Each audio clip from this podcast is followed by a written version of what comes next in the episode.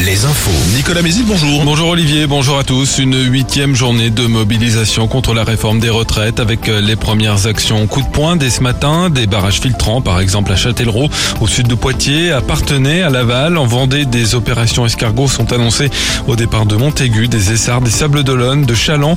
Euh, De nombreux cortèges sont prévus également tout au long de la journée, par exemple à Cholet, Rochefort, Niort, Bressuire, Sablé-sur-Sarthe et Fontenay-le-Comte. Euh, Des grèves aussi dans de nombreux secteurs, notamment dans l'éducation, les universités, mais aussi dans les transports. Le trafic des trains sera d'ailleurs à peu près similaire à celui des derniers jours.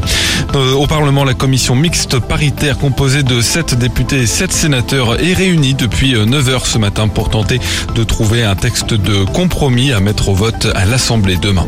En Charente-Maritime, l'école maternelle Petite Couture une nouvelle fois saccagée ce week-end à Étré. L'établissement déjà vandalisé une fois depuis le début de l'année n'a pas pu accueillir les enfants lundi matin. Une grande partie du matériel pédagogique a été détruit, tout comme les cahiers et des dessins des enfants. Une enquête de police est ouverte. Au chapitre emploi, plusieurs job dating organisés ce mercredi. L'hôpital de Saumur recherche des soignants, notamment des infirmiers, des aides-soignants, des auxiliaires de puériculture ou des agents de services hospitaliers. Job dating aujourd'hui et demain. En Deux-Sèvres, la communauté de communes Val de Gatine organise son premier job dating à Chandonnier avec 120 postes à pourvoir dans de nombreux nom- domaines et entreprises de son territoire.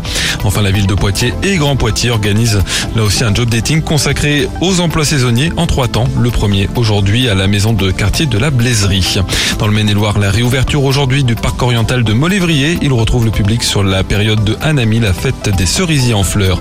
Le basket avec la qualification de Cholet pour les demi-finales de la Coupe d'Europe FIBA après une victoire euh, hier soir contre Kiev et puis en handball, la Ligue féminine, celle sur Belle, accueille Mérignac. Le temps, ça va se couvrir au fil des heures et côté thermomètre, ça remonte 12 à 17 degrés. Thank you.